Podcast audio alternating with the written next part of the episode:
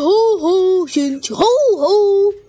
只见小鸡墩墩躺在长椅上，大口大吼着呼吸的新鲜空气，一切都跟往常一样，那么安静祥和。但是，一声巨大的破裂打破了他的响声。小鸡墩墩，你你你你还在梦游呢？哎呀！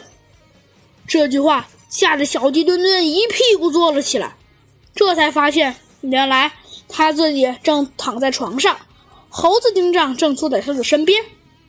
这回你可睡爽了，小鸡墩墩，你一睡就睡了。猴子警长看了看表，无奈的摇了摇头。你看看吧，你是昨天晚上七点钟睡觉的，你看看现在几点了？猴子警长把手表放到了小鸡墩墩面前。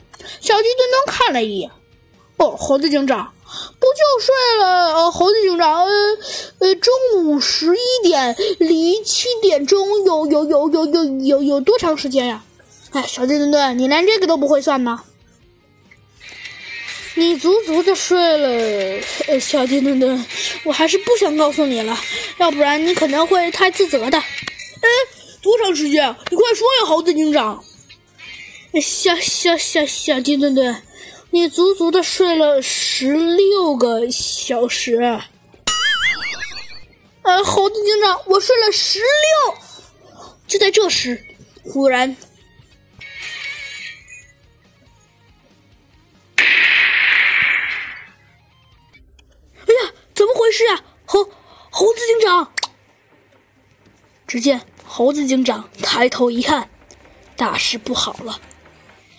只见猴子警长和小鸡墩墩，警察局对面的高楼忽然轰然倒下，这可把小鸡墩墩吓了一大跳。但是猴子警长虽然脸面带有一些害怕的颜色，但是却还是非常冷静的说：“小鸡墩墩，快去通知兔子警长和和和和弗兰熊。”嗯，只见小鸡墩墩纵身一跃，努力着拍打着它的翅膀，没想到这只小肥鸡居然飞了起来，慢慢悠悠的飞离了猴子警长的视线。不好，看来要是这个大楼按照垂直下落的话，可能会直接砸到我们的警察局。不对，这不是最重要的问题。只见猴子警长回头看了一眼世界。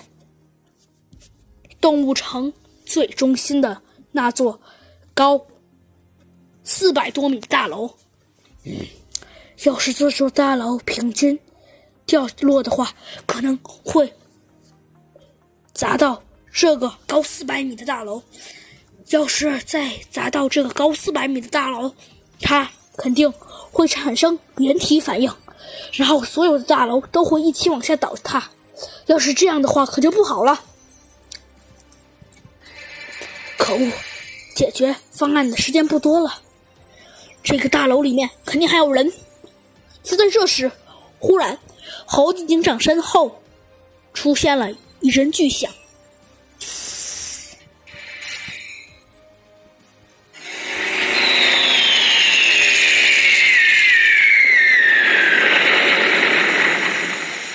猴子警长抬头一看。